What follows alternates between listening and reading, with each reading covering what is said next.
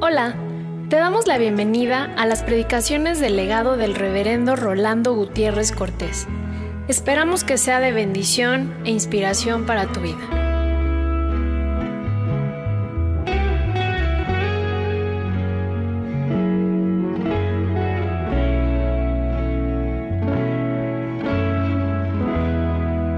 En esta semana Dios me dio una palabrita rica a mi corazón.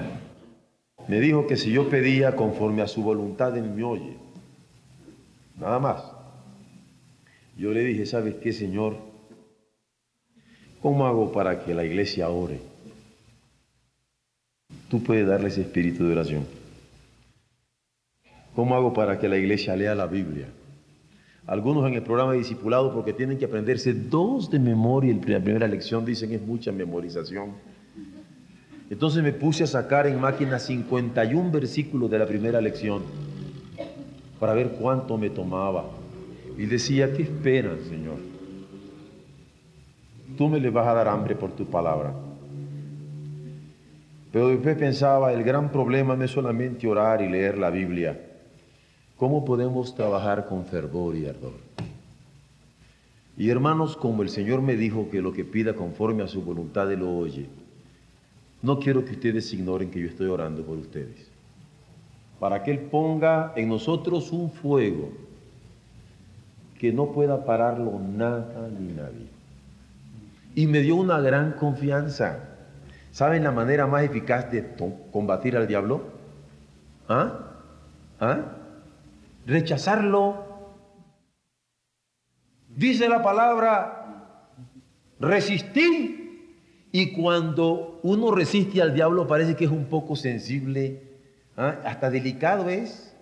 Se corre porque dice, resistid al diablo y de vosotros huirá. No hay que darle cabida. Nosotros creemos en Jesucristo. Hebreos 11.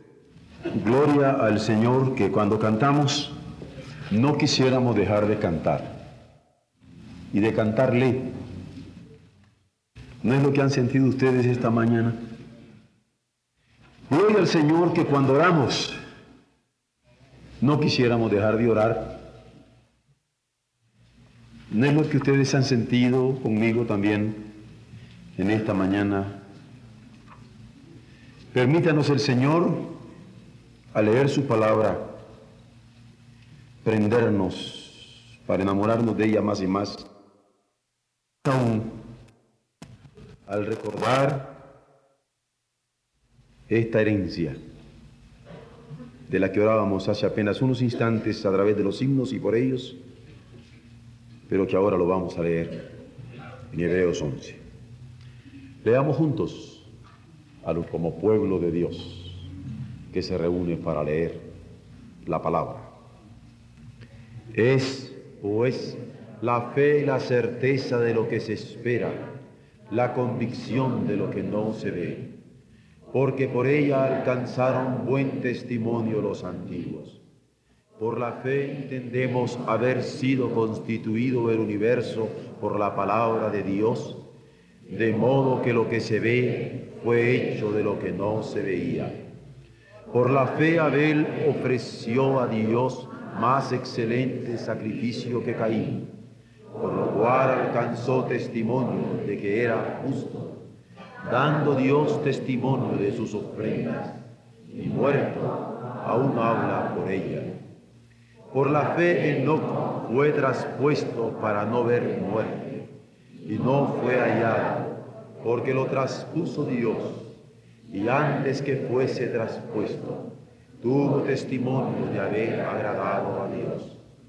Pero sin fe es imposible agradar a Dios, porque es necesario que el que se acerca a Dios crea que hay y que es galardonador de los que le buscan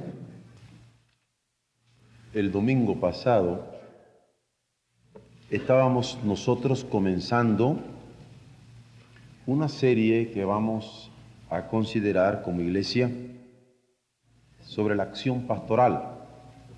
Y examinamos en el libro del Génesis lo que constituye desde la Biblia una acción pastoral y particularmente de lo que se nos dice en estos libros del principio. Allí vimos que no se puede ser un siervo de Dios sin la obediencia como la de Abraham, sin la confianza indeclinable como la de Isaac, que tuvo la dicha de ver aquel pozo con brote de agua, por haber superado la envidia de sus enemigos, porque Dios le bendecía tanto. Sigue el amor que estuvo dispuesto a un sacrificio tremendo como el de Jacob, que trabajó hasta 14 años por su amada Raquel. Ya no digamos por la generosidad de José, que no solamente tuvo la capacidad de dar, sino de darse. Y le decía que esta constitución no era más que el inicio. Ahora veamos en el Éxodo una perspectiva que particularmente en la personalidad de Moisés se nos perfila. Alguien que es tan respetado por su pueblo, es decir, por los hebreos que llegaron a constituir posteriormente el conocido pueblo de Israel. Aquí vamos a ver ciertos imperativos que en su acción pastoral, porque también él fue pastor, se fueron dando. Lo primero que podríamos estructurar para ver dónde los inspirativos se dan es su carácter.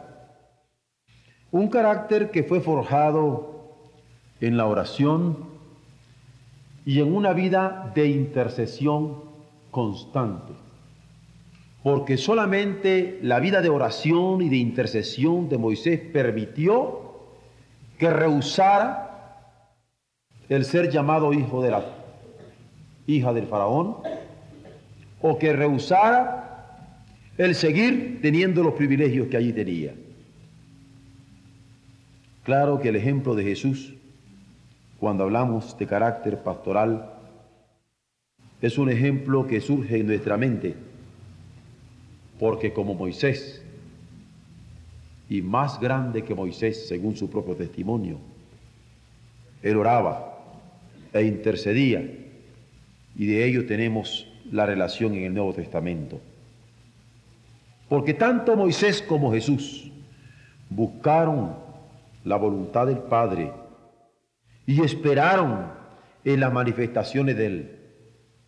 Ambos apoyaron el ministerio de los débiles, Moisés de los esclavos, Jesús de los esclavizados por el diablo.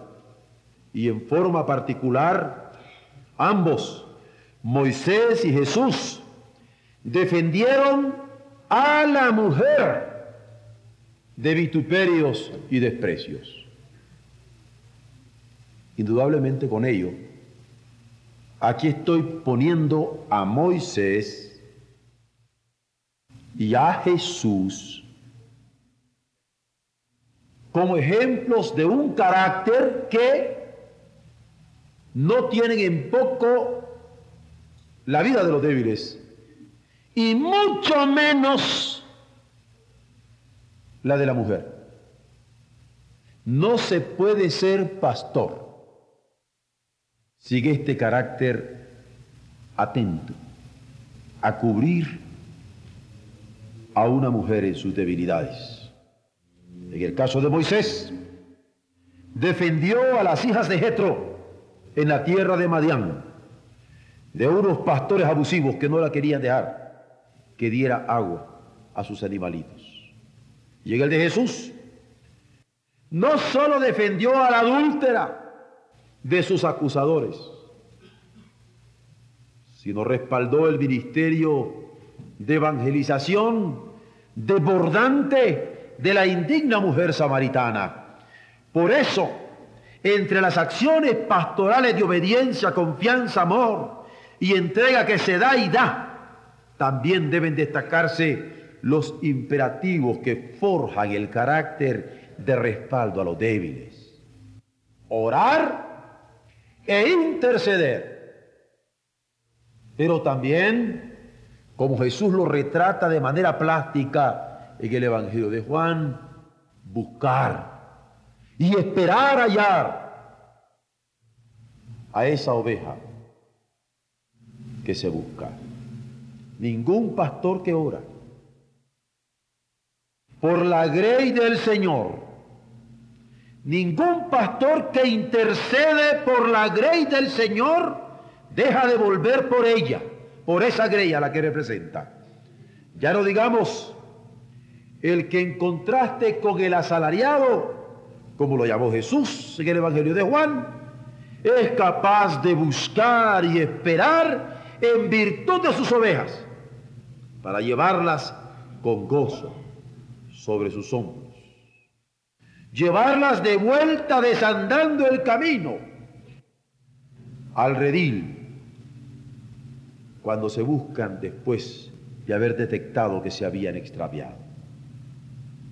Orar e interceder son imperativos básicos, no optativos. Como para decir yo oro si quiero, si tengo tiempo si tengo el ánimo de hacerlo.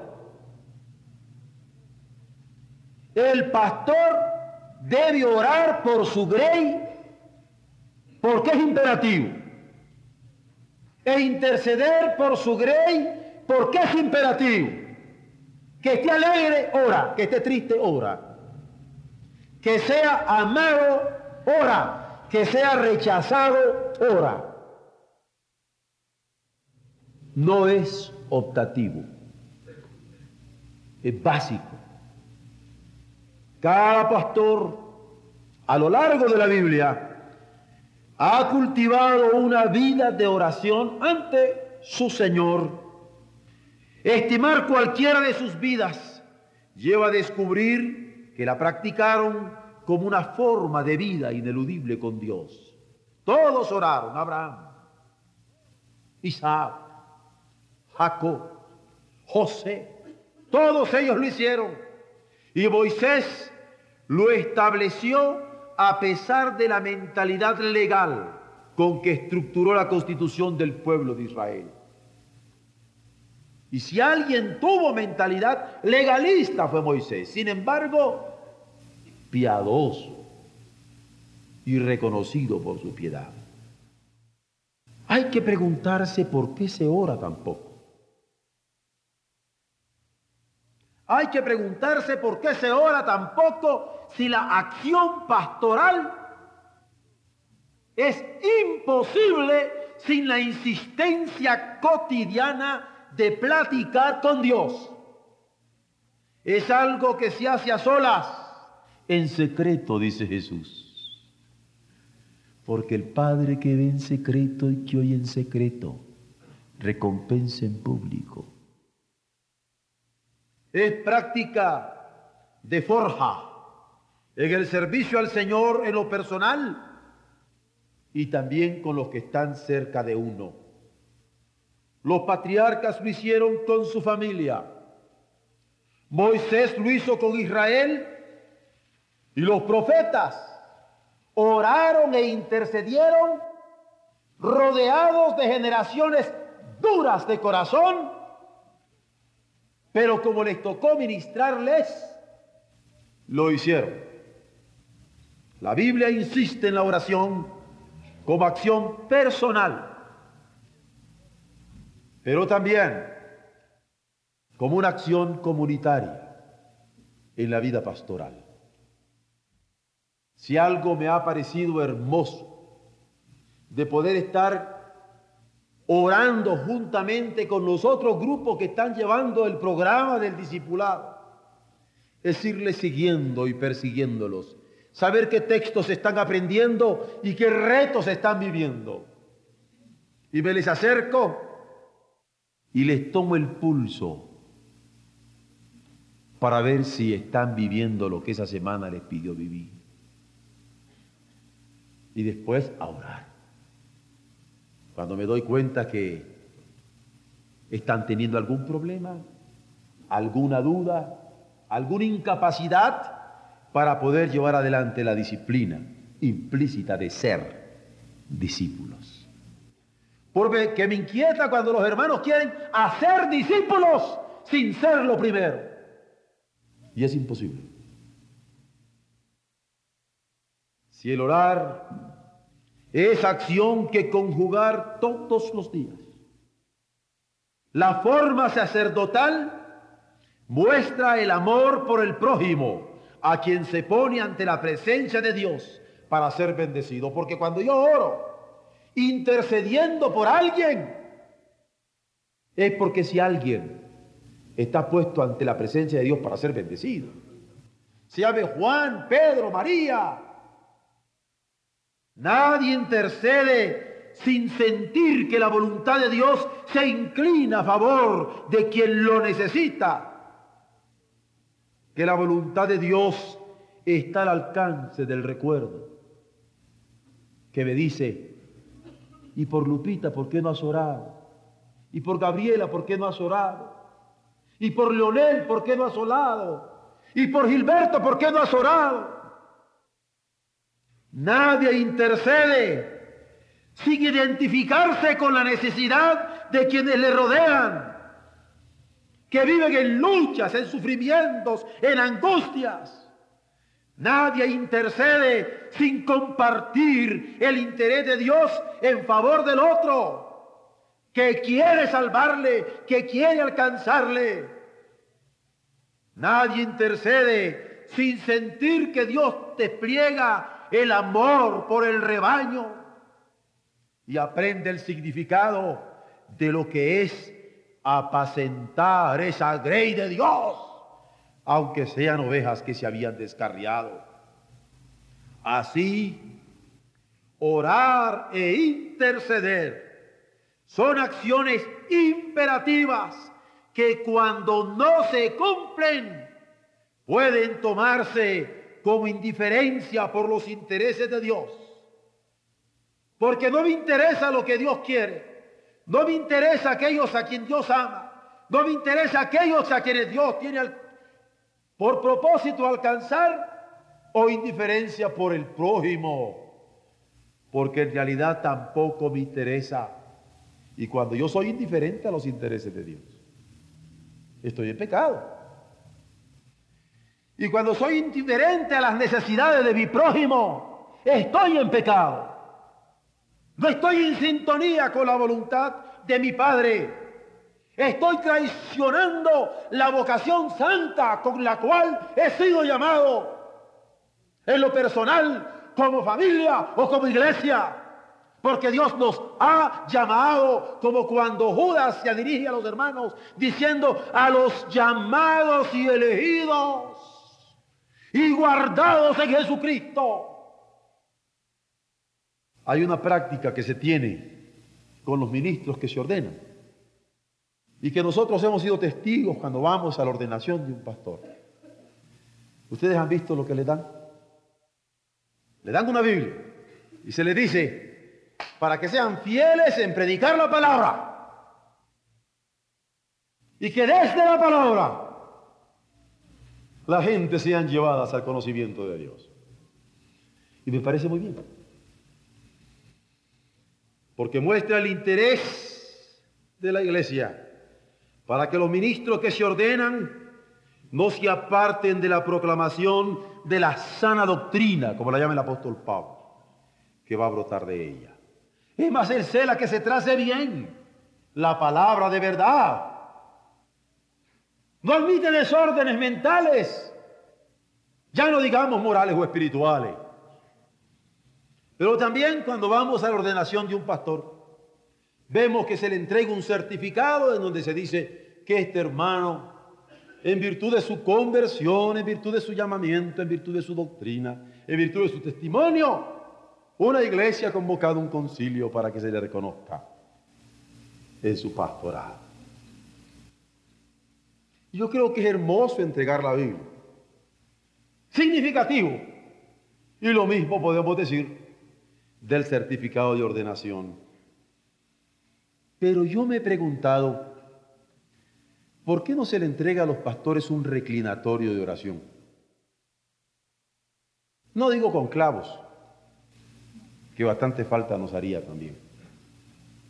Y que hasta con un conjicito, para recordarle, no se puede ser pastor de una grey sin orar diariamente por ella. De mis discípulos, solo he tenido uno que quiso tener su reclinatorio. Y en una fotografía casual que pude ver de su hogar y que me le enseñaron para compartir conmigo la alegría de una bebita que Dios le ha dado. Me llamó la atención que en el fondo de su aposento estaba lo que yo ya conozco que él tiene, su reclinatorio. Porque la oración y la intercesión son imperativos,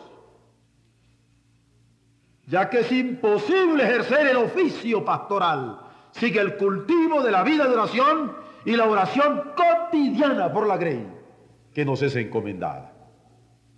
Y esto es cierto para toda la iglesia que ha recibido la vocación de oración y de intercesión por todos.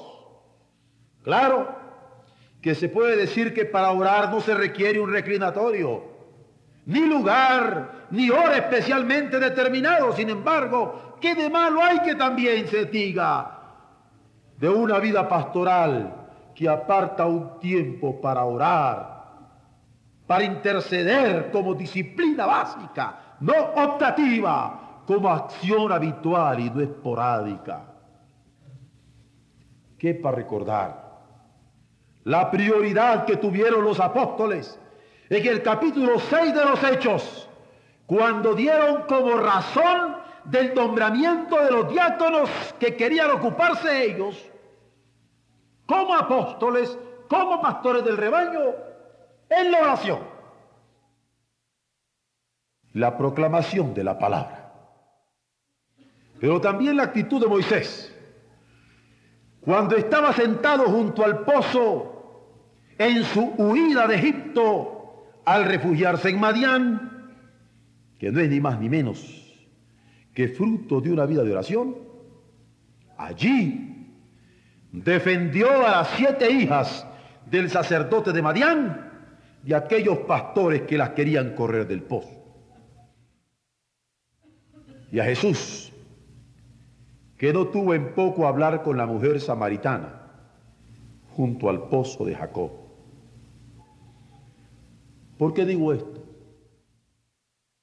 Porque yo estoy seguro que hace falta orar e interceder pastoralmente para apreciar lo que vale el ministerio de las mujeres en la economía divina. Yo no puedo decir que he orado por una hermana, pero rechace que la hermana puede tener dirección de Dios para exhortarme. Yo no puedo decir que orado por una hermana, pero rechace la soberanía divina que puede usarle a ella como bendición para mi propia vida. Yo no puedo pensar en un pastor que ore por su grey y no crea que la grey puede ser bendición de Dios para su propia vida. Cuando uno lee la Biblia, aprende a ser humilde. Hasta los burros Dios los puede usar. ¿Se acuerdan de la burrita de Balaam? A veces pienso que a algunos pastores les hará falta entender el rebuzno de un burro para que se den cuenta el valor de las almas que Dios ha querido redimir y salvar. Y no se trata de un prurito feminista, es un planteamiento bíblico, en donde orar e interceder es ineludible y básico. Los débiles son asumidos por la oración pastoral y lo más débil que podría parecer tiene que ser apreciado. O diciéndolo de ese modo, No se puede entender la oración de un pastor por sus ovejas si tienen poco o menosprecio los ministerios en virtud del sexo o cualquiera otras razones. Pensar que Dios no puede usar a un hermano porque es negro, o porque es chino, o porque es mexicano, o porque es ruso, o porque es gringo, o porque es pobre, o porque es rico. No. Dios es quien llama. Es soberano. Pero también buscar y esperar ese ejercicio pastoral de la fe. El pastor busca en fe. El pastor espera en fe. Hay personas que quieren manipular las acciones pastorales desesperadamente. Hágalo, pastor, hágalo, pastor. Y hace falta decirles, estad quietos y conoced que yo soy Dios. Que el Señor nos ha mandado a orar y esperar. Una espera en esperanza contra esperanza, como los que la Escritura nos registra, donde los ejemplos son múltiples, como los que hemos leído en el capítulo 11 a los Hebreos pero donde el de Jesucristo es el supremo. Sus parábolas registradas en el capítulo 15 del Evangelio de Lucas muestran la búsqueda consciente y su deseo vehemente por restaurar aquella oveja perdida. Basta recordarle la parábola de ella para revivir el anhelo que él tenía por encontrar lo que se había perdido o admirar el gozo con que volvió con aquella oveja sobre sus hombros el prototipo de su parábola. Pero volvamos a Moisés. Y hagámoslo para subrayar cinco elementos de su carácter que se registran en esta carta a los hebreos en los versos 23 al 28 del capítulo 11. Dice así, uno, fue escondido por sus padres y criado bajo el amparo tierno de sus familiares, su hermanita y su madre que se coló como nodriza. ¡Qué ternura! Nunca le faltaron los brazos y el cariño. ¿Qué significa esto? Que bendito sea Dios. Aún los psiquiatras modernos dirían, fue un hombre seguro, un pastor seguro, que inspiró seguridad. ¿Y cómo hace falta que tengamos seguridad para no tener miedo? Yo me imagino a Jesús ante los ojitos de los compañeros que lo miraban cuando aquella mujer le estaba lavando sus pies, conocida como mujer de la vida. No solamente eso, secándole con sus cabellos.